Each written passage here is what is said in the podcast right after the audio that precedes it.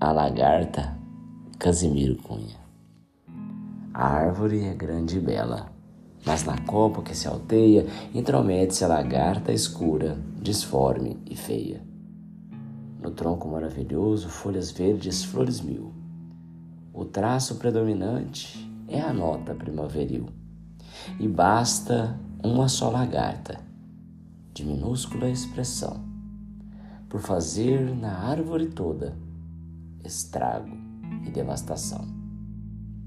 De fato, o conjunto verde é nobre, forte e preciso, mas em todos os detalhes há sinais de prejuízo.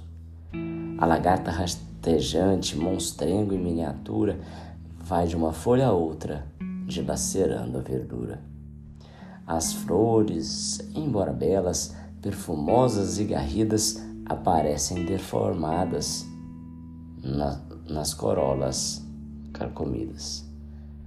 O passeio da lagarta, que demora e persevera, perturba toda a expressão da filha da primavera.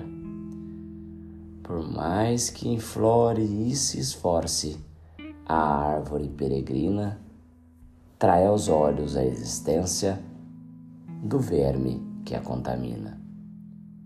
Encontramos na lição desse pobre vegetal o homem culto e bondoso com o melindre pessoal. Há muitas almas na terra de feição nobre e segura, mas o melindre é a lagarta que as persegue e desfigura.